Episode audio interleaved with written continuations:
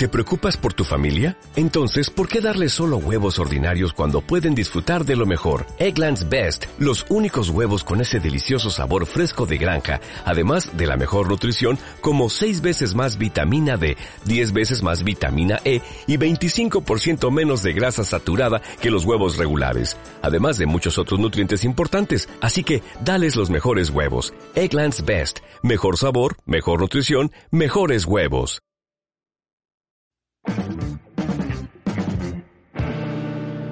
Hola, ¿cómo están amigos y amigas de el programa Esto sí prendió? Eh, hoy día un, emprendimiento interesante que tiene que ver con el vino, con esto que llamo yo como la sangre o el corazón de, Chile, ¿no? Que, es un brebaje tan, tan, tan rico, digamos, para disfrutar eh, con amigos, en familia. Este, y hay un emprendimiento que se llama Instante de Vinos. Nos está esperando, y vamos a admitirla acá al programa, eh, Fernanda Valenzuela, quien es la creadora, la fundadora y dueña de Instantes de Vino. Hola Fernanda, ¿cómo estás? Muy bien, gracias. ¿Y tú cómo estás? Muy, muy, muy, muy bien. Además que me pongo yo muy contento cuando eh, con alguien voy a hablar sobre vinos. Bueno, y qué mejor en este caso contigo, digamos, ¿no? Oye, cuéntame, vamos inmediatamente a a, cómo nace eh, Instante de Vino. ¿Qué es lo que a ti eh, te motivó, te inspiró para eh, crear esto? Mira, qué buena pregunta, porque si hay algo que mueve Instante de Vino es la inspiración en sí misma. Hace 10 años yo vivía en Argentina, en Buenos Aires, había llegado hace poco tiempo y bueno, mi, yo venía de estudiar y de, y de trabajar también en algunos temas relacionados con el vino cuando aterrizo allá y lo que ocurrió fue que en una librería de barrio eh, donde yo vivía, vivía en la zona, en zona norte, en Buenos Aires, eh, la dueña se me acerca y me dice, chilena, ¿qué haces? Y yo le digo, bueno, educo en vino, estudié en vino, vendí vino.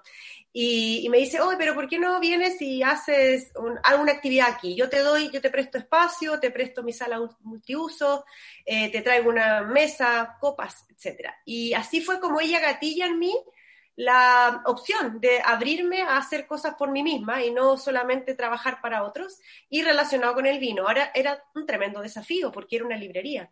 Eh, en una librería los intereses pueden ser tremendamente diversos y yo me di cuenta que en la estantería donde estaba la gastronomía había con suerte dos libros de vino, así que el interés por el vino en sí mismo no era tan grande, pero sí me di cuenta que podía encontrar puntos de de contacto entre el vino y otras disciplinas y otros intereses. No sé, vino y música, vino y literatura, vino y arte. Eh, entonces así fue como yo creo estas experiencias que son de encuentro, donde yo rescato la tertulia, la antigua tertulia, la sobremesa, siento a las personas, eh, sea presencial u online, las siento a conversar en torno al vino y, de sus experiencias y de sus recuerdos. Y en eso es lo que he ido, es la base de, lo que yo he ido replicando en estos 10 años y pasando desafíos incluso como lo online, ¿no? Migrando hacia ambientes que pueden ser fríos, pero continuando con esa experiencia única que, conecta a las personas con, en torno al vino. Oye, cuéntame, Fernanda, ¿y cómo eh, ha sido muy distinto después de estos 10 años? ¿Ha mutado el proyecto? ¿Ha tenido transformaciones? Totalmente, y no solo transformaciones porque las he gatillado intrínsecamente, sino que también porque han habido cambios en las demandas. Eh, han habido mutaciones porque obviamente todo parte de un grupito muy pequeño en una librería, en un día sábado, eh, en la previa, y, del minuto en que lo traigo a Chile es la primera mutación. Ah, tiene que adaptarse al territorio, se tiene que adaptar a las comunidades, se tiene que adaptar a la realidad de los chilenos. Y ahí, obviamente, salió de la librería y se fue a los restaurantes, se fue a los wine bars. Em, y, y luego, cuando me doy cuenta de que la necesidad por conectarse con el vino, aprender un poquito más, entretenerse, eh, también existe a nivel cultural, entonces lo replico en bibliotecas. Eh, por ejemplo, en la Biblioteca Viva, que este proyecto que existía o que está todavía en los portales, eh, donde eh, me reciben con los brazos abiertos y me dicen, ven a hablar de vino y cada vez que yo lo hacía, eh, la gente, tres, cuatro, cinco, diez personas se anotaban para, para conversar de vino. Y también porque han habido situaciones como personas que les gusta el concepto, pero lo han querido adaptar a su realidad de actividad. Entonces he tenido que generar proyectos co-creativos con, con, esa, con esas empresas o personas para poder llevar la experiencia instante a lo que esa, a esos clientes andaban buscando. Entonces, lo que sí siempre he tratado de que los valores intrínsecos de la experiencia no se pierdan, porque es lo cual hizo que una persona se enganchara con ella, y, pero sí trato de ser suficientemente flexible como para adaptarme y, tratar de que tenga la misma evaluación satisfactoria posterior hay una esencia, ¿no? Que es desde el momento en cuando uno nace con ese proyecto, nosotros acá en el programa, o al menos yo de manera muy personal, le llamo este fuego interno que nace en uno por querer hacer algo. Ahora, cuéntame, eh, hoy día, inmediatamente contingente, eh, el tema del vino, al menos yo lo tengo asociado a eventos, ¿no? Y son eventos de, de sociales, de contenido, eh, pero el tema de la pandemia, el tema del COVID, hizo que este tipo de cosas no se pudiesen hacer. Siempre nosotros hablamos como emprendedores, digamos, ¿no? que tenemos ese fuego interno que no se apaga nunca, que siempre estamos llenos de desafíos. Uno de esos hoy día es el COVID. ¿Cómo pudiste tú eh, hacer esta transformación para, digamos, que el proyecto sobreviviera o se transformara en algo incluso mejor?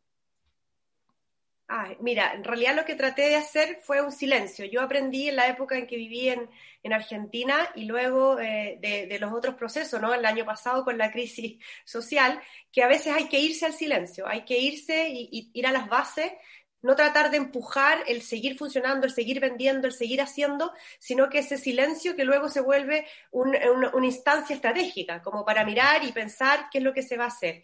Aprovechando ese silencio me di cuenta de que había mucha gente que demandaba eh, el conectarse, el, conversar, el, no, sentirse tan solo en casa y una justificación para abrir esa botellita de vino y que no pareciera loca la persona tomando sola en casa. Entonces, habiendo eso, habiéndolo detectado, con ese silencio que me, percibía estar, me permitía estar percibiéndolo en redes o con gente cercana, lo, lo cambié a una versión online donde obviamente le doy la posibilidad a la persona que con un monto muy bajito se asegure un cupo de conexión y que se sume con el vino que tenga en casa.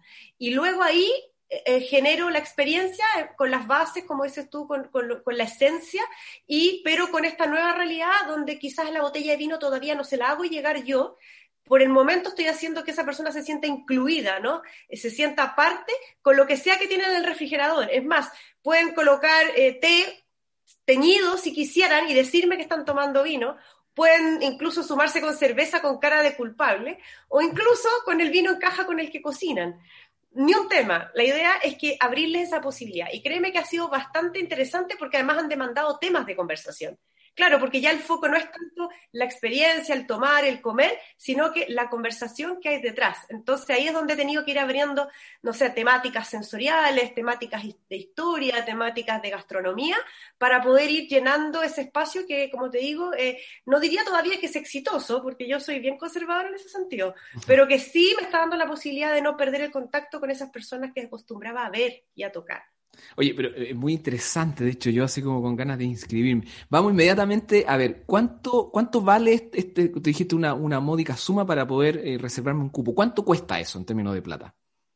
Mira, en realidad lo que estoy haciendo hoy día es cobrar el mismo valor que yo me he dado cuenta que los eventos tipo teatros online o shows online tipo streaming están cobrando, solo que ellos los pagan los auspiciadores, lo mío es una iniciativa mía. Entonces estoy cobrando entre 3 mil pesos la conexión, 5 mil pesos la conexión, dependiendo de cuánto diseño y cuánta em, complejidad tiene la experiencia. Una básica es 3 mil la conexión y junto a un grupo como de 10, 11 personas, que es lo que se permite una conversación agradable online. Créeme que lo mismo que tú decías, esto de los retardos hace que las conexiones no puedan ser muy fluidas. Y la otra opción más cara es cuando diseño, eh, codiseño con alguien. Por ejemplo, si hay un tema interesante.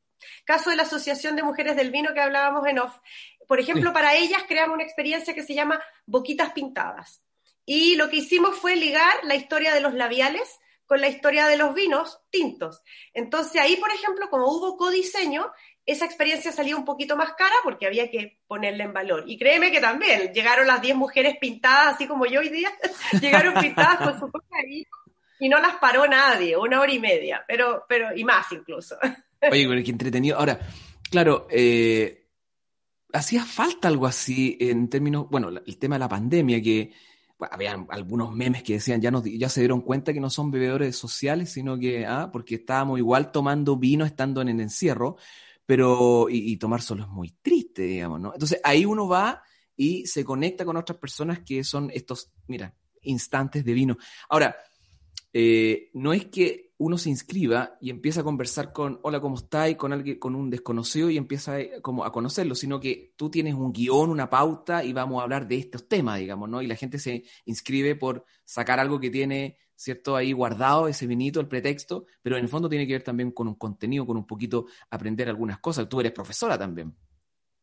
Sí, esa deformación o, formación está implícita. Mira, lo que yo hago con la, estructura base de, de una experiencia es primero hacer que las personas se presenten y en esa presentación yo les gatillo la pregunta de relacionada con el vino. Entonces, lo que hacen es traer un recuerdo, una memoria, la comparten y obviamente como lo hacen todos los participantes, nos deja a todos en una situación súper igualitaria, incluso a mí que estoy moderando y participando en la experiencia. Luego de la presentación viene la pregunta que genera, que está detrás del tema. Y ahí yo generalmente lo que hago es generar tres o cuatro preguntas en torno a la temática de, que guía la experiencia, y, pero yo me dejo, me dejo influenciar por cómo viene el ambiente. Entonces yo escojo en el momento una de las cuatro, que es la que yo sé que va a enganchar perfecto con las memorias que las personas me están compartiendo. Y de ahí en adelante es un, es un tú y yo, ¿no? Es yo comparto algo, un conocimiento o algún dato histórico que puede ser enriquecedor o alguna técnica que la persona quiere aprender, muy poquito, y luego la persona puede seguir preguntándome o algún otro me puede seguir preguntándome. Entonces, lo que yo trato de hacer es entretención con educación o educación con entretención, porque no, el equilibrio justo para que la persona no sienta que está en una conferencia y solo escucha, pero tampoco tan entretenido y tan liviano como para que la persona se vaya con una sensación vacía de, uy, yo fui algo de vinos y al final no me dejó nada. Tiene un valor agregado. un, valor agregado significativo, digamos, ¿no? No es solamente juntarse a... Además que, bueno, yo tengo entendido, bueno, por supuesto tú como profesora debes saber mucho más de eso, digamos, ¿no? Pero tengo entendido que como que el, chileno, la chilena, no tenemos tanta cultura, digamos, no solamente con respecto al vino, sino que como etílica, ¿no? Eh, yo tengo algunos parientes por ahí, aprovecho de mandarle algunos saludos, digamos, ¿no? Que, que como que ellos, eh, que son venezolanos, entonces como que ellos toman algo y bailan, ¿no? Y el chileno en general, yo siempre cuento esta historia, como que se sienta, el chileno de antes, digamos, la chilena de antes, eh, y que gracias a estas iniciativas como la tuya, este emprendimiento como el tuyo, son otra cosa, digamos, ¿no? Pero no se pone de pie a bailar hasta que la botella quede vacía. Entonces, como que no tenemos esa cultura, y sobre todo hoy día, eh, creo que lo que haces tú, digamos, ¿no? con estos instantes de vino, eh, es, de mucho diálogo, es también esto que estás diciendo de como educación entretenida, ¿no? Eh, entreteniéndose con, la educación, una cosa así, y en torno al vino. ¿Tienes más o menos esa misma impresión tú como profesora, esto de que nos falta un poquito más de cultura etílica? Mira, es más, voy a recurrir, más que a ser docente, voy a recurrir a lo que he aprendido en estos 10 años de escuchar historias y de escuchar conversaciones de personas en distintos, eh, de hecho, países, porque Argentina lo he vuelto a hacer nuevamente, he ido para allá a hacerlo, aquí mismo en Chile, en distintos estratos socioeconómicos, como te decía, los bares y, y las bibliotecas. Y te puedo decir que una cultura base sí tenemos, no nos miremos en menos. Tenemos una cultura base donde el vino estuvo por mucho tiempo presente en nuestra mesa y se sabía exactamente cuánto beber, en qué momento, ya sea con la comida, los domingos, fines de semana. Y no solo eso, yo creo que incluso nuestros padres o nuestros abuelos algo nos heredaban de esa educación. Nos decían en qué momento, cómo se hacía y cuándo nos permitían hacerlo y cuándo no. Entonces, todavía ese, piso está. Lo que yo creo que no está es obviamente el salto cuántico, porque para mí es cuántico, que, que significa el que tú sepas qué estás bebiendo exactamente, cómo se debiera beber y cuánto, que ya es, una, es un consumo consciente, ¿no? El consumo de, de, cuánto estoy bebiendo y, cuánto no debiera beber porque me estoy pasando de un límite. Yo creo que ahí esa, ese gran abismo, esa gran brecha es la que todavía estamos en proceso de ir acortando, porque, porque ciertamente la persona lo va a hacer en la medida que tú mismo dijiste, valore, ¿no? En el momento que valore ese aprendizaje, valore que esa ocasión de consumo la disfrute más o valore el hecho de que después se acuerde de la experiencia, por ejemplo, hace ah, se basa en el motor interno de las personas, de querer aprender, de querer, de querer, de, querer adquirir ese conocimiento y luego que saque algún provecho de ese conocimiento. Entonces, yo trato de pensar siempre de que estamos en vías del aprendizaje. Mientras más vinos interesantes haya en Chile, mientras más los productores quieran mostrarnos sus vinos y acercarse a nosotros, y mientras más nosotros sintamos orgullo de nuestra tierra, y de nuestra gente, más vamos a tener ese, esa, llamita prendida, del querer aprender a, saber cómo beber, cuándo beber, en qué cantidad beber y, cuándo volver a beber. Oye, hablemos un poquito de la Asociación eh, de Mujeres del Vino. ¿Cómo, cómo tú eres, eres una de las fundadoras? Ahí nos salimos, salimos un poquito de, de, instante de vino que es lo tuyo y está esta otra cosa que tiene que ver con esta asociación de mujeres. Eh, que tiene que ver también a lo mejor impulsado, pienso yo, dime, tú, con el tema del feminismo también, onda que las mujeres eh, son, son las que eh, toman muy distinto a los hombres, quieren saber otras cosas del vino que los hombres, entonces se aburren, por supuesto, digamos, ¿no? Entonces, bueno, chiquillas, tomemos. ¿Cuándo nace eso y por qué nace? Mira, es súper coyuntural, tú lo dijiste muy claramente, porque de hecho nacimos hace dos años, justo ahora, en noviembre, el 12 de noviembre es nuestro aniversario, y, la verdad es que nace coyunturalmente por esta, esta, este, motivación por visibilizar a las mujeres, por, por, demostrar que habíamos suficientes profesionales capacitadas, preparadas, con las competencias correspondientes y que quizá nuestro sector todavía no nos está abriendo las oportunidades, todavía no nos está dando igualdad de condiciones en términos de, de lucirnos con nuestros trabajos, en caso de las que son emprendedoras, eh, de, de, lograr abrir eh, posibilidades o miradas y perspectivas distintas que las mujeres tenemos. Entonces, ese fue el motor. ¿Y qué pasó de ahí en adelante? Bueno, nos juntamos y somos mujeres bien distintas, somos multigremial. Así como estoy yo como educadora y soy ingeniero de profesión, hay enólogas, hay sommelier, hay cocineras, hay comunicadoras, periodistas, gente del turismo, y lo que tratamos de hacer es eh, juntarnos para decir qué es lo que queremos lograr, y en realidad lo más importante para nosotros es que haya más cultura de vino, entonces ahí se alinea perfecto con mi instante de vinos también, porque queremos que haya una cultura mayor, más fuerte, más sólida, eh, y, que, y que eso favorezca a la producción de vino y que todo esto sea un círculo virtuoso positivo. Y lo que luego hicimos fue una mirada hacia adentro y dijimos, ¿cómo lo vamos a lograr? Nosotras lo vamos a lograr si llegamos a estar en posiciones más activas, más visibles y, que, esas, posiciones se abran para nosotros. Entonces, así es como hoy día, por ejemplo, somos 92, creo que fue el número último, 93, 94. Te juro que hay algunas que están diciendo, no pagué, no pagué, pero yo quiero. Entonces, obviamente somos un número no menor, pero tampoco muy grande. Eh, pero un número que ya es importante porque obviamente la industria nos está mirando, está diciendo, oh, de un año para otro crecieron en un 100% y son multigremiales, entonces escuchémosla. Y, eso ya nos da, nos da una sensación de que estamos logrando pequeñas cosas, pero aún somos muy, muy pequeñitas y aún todavía no podemos decir que somos súper formales y que tenemos proyectos, no sé, corriendo, no, todavía estamos en crecimiento. Oye, bueno, entonces hagámoslo crecer, pues la idea de este programa es poder difundir esto que están haciendo ustedes, ¿no? Eh, ¿Cómo, uno se inscribe? ¿Cómo, ¿Cómo, uno participa de la Asociación de Mujeres del Vino? Perfecto. Las mujeres tienen eh, la posibilidad de inscribirse en el proceso que abrimos entre enero y marzo de cada año. Entonces ahora viene el proceso 2021, que comenzaría los primeros días de enero. Y para poder inscribirse tienen que cumplir con los requisitos de postulación, que son ser profesional, del vino, ya sea porque estudió eh, carreras de vino o porque ha ejercido en términos de la praxis eh, en alguno de los sectores de vino o eh, rubros afines. Y eso lo tiene que em, incorporar, o sea, lo tiene que Em, acompañar con un formulario que tiene que inscribirse y obviamente el, currículum al cual tiene que adjuntar.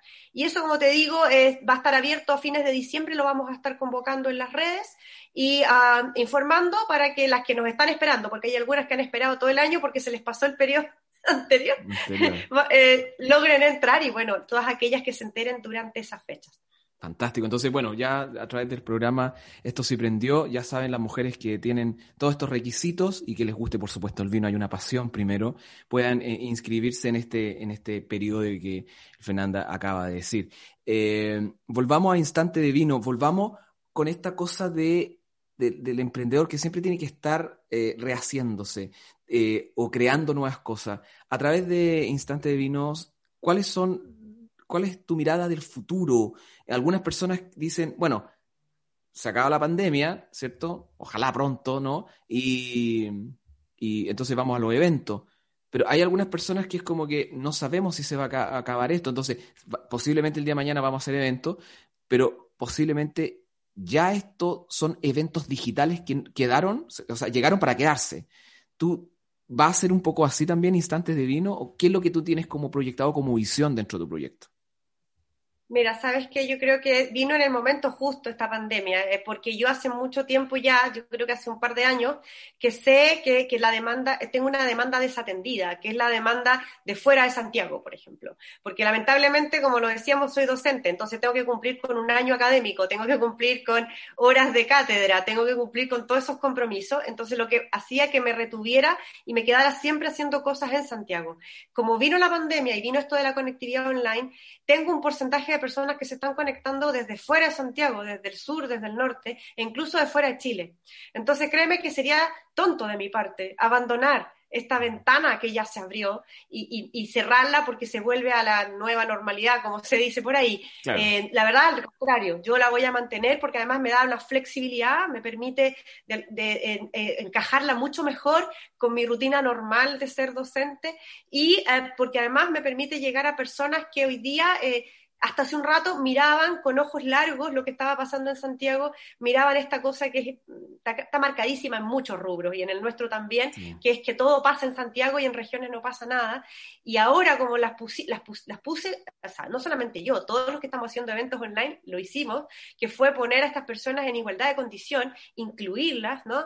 Y, y tenerlas como parte de este grupo, de esta audiencia que, uh, y participando en las actividades. Entonces, yo lo que yo veo para el futuro es que obviamente voy a seguir con los eventos eh, en forma paralela, porque son obviamente los que también generan más ingresos, pero no voy a desatender esta opción que me dio eh, en la conectividad online de tener estas actividades y obviamente empezar a darles vueltas de tuerca, ¿no? Porque yo tengo en estos momentos una, una experiencia como estándar, que es la que ya calzó, a la que le he dado pequeños apretujes ahí de tuercas para que tenga diversidad o, eh, tenga opciones, pero claramente si voy a seguir con esto hay que, como dijiste tú, innovando. Y como en mi, en mi accionar de vinos hay un montón de gente haciendo catas online, un montón de gente haciendo cursos. Créeme que para mí la máxima de mi posicionamiento es mantener mi diferenciación, así que, y la innovación constante es uno de, mi, de, mis atributos, así que no voy a parar de innovar. El tema que hay que ir haciendo ese tiempo para todo. Oye, Fernanda, ¿algún, eh, ¿algún encuentro tiene alguna fecha ya de lo que, de lo, de lo que viene? A ver si podemos mencionarlo para que la gente se inscriba y también a través de qué eh, plataforma se puede inscribir, correo o danos tu Instagram de Instante Vinos. Totalmente. Mira, tengo una actividad justamente que la terminé de agendar ayer y que va a ser lanzada junto con las demás actividades de las mujeres del vino la próxima semana, que tenemos una semana en que muchas de nosotras nos plegamos a unas acciones promocionales en conjunto. Viste que a veces el trabajar todas en conjunto llama más la atención que una sola. Entonces hay una actividad que la acabo de agendar el 17 de diciembre a las 19.30 horas. Se va a llamar Instante de Crónicas con Vino. Y ahí lo que tengo es invitado a un amigo del alma que es cronista de vino, un bloguero, Vinocracia, se llama, ese es su nombre artístico, y, con él vamos a hablar de estas pequeñas historias que han ocurrido en el mundo del vino que son curiosidades y que también vamos a hablar de que si en Chile hay crónica no hay crónica de vinos. A él le gusta esta cosa, la polémica, y, a mí me gusta también que la gente se vaya empoderando también de, la cultura que yo te decía que es la base. Y bueno, obviamente las redes sociales mías tienen que ver con el nombre, Instante de Vinos, eh, instante en singular y vinos en plural, instante de vinos, y todo igual. La página web se llama igual.com, las redes sociales Instagram, eh, Twitter, que ya la tengo medio abandonada porque se puso medio, medio ahí complicado Twitter, pero igual la tengo ahí porque la necesita. Se polariza eso, Twitter es como para... Dicen que es como ir al psicólogo, dicen, como que, o ir al, no al psicólogo, sino que al, al pushing ball, parece que el Twitter. No, ahora nosotros estamos como por otro lado, digamos, ¿no? Sobre todo los emprendedores ya lo entendimos, que es lo que estás diciendo tú, Instagram, Facebook y esas otras plataformas. Fernanda, eh, me están recordando acá, por supuesto, por supuesto, por supuesto, quiero mostrar algo y aquí lo voy a compartir contigo. Eso es eh, un regalo para ti por haber aceptado la, invitación a hablar con nosotros sobre eh, tu emprendimiento. ¿eh? Esto es eh, de rutina sustentable y es un set de cubiertos, digamos, para, para comer, para alimentarse y que son, bueno, los puedes volver a ocupar, qué sé yo, y tal, son biodegradables. Son reutilizables, ¿no? muchas, muchas gracias. Y... te lo muestro aquí en el fondo porque para que lo veas qué es lo que es el, el, regalo que teníamos para ti, por haber aceptado nuestra invitación y conversar de instantes de vino. No, muchas gracias. Para mí es un placer cuando las personas quieren compartir y, yo también soy muy, ah, muy generosa en ese sentido, trato de serlo porque yo he recibido tanta generosidad de otros emprendedores, incluso mis, profesores y, gente en general que me comparte sus historias, así que yo les agradezco y para mí feliz, feliz. ¿no? ¿Dónde hace clase tú? Culinaria, en el Instituto Profesional Culinaria, hace ah, muchísimo tiempo. Fantástico, hace poquito pasamos por ahí, mira, aquí está el culinario, qué sé yo y tal. Incluso yo, yo estudié en Viña, entonces también lo vi allá, qué sé yo. Estuvimos el otro día con el Gustavo Sáez, que también estudió ahí. Así que bueno, bueno me fue, dijiste culinaria y como que también tengo mi lado, mi lado docente en su momento. Pero bueno, te estamos entrevistando a ti, Fernanda. Eh, muchas gracias por haber aceptado eh, la invitación y nada, nos vemos pronto. Que esté muy bien. Igualmente, muchísimas gracias. Cariños a todos por allá.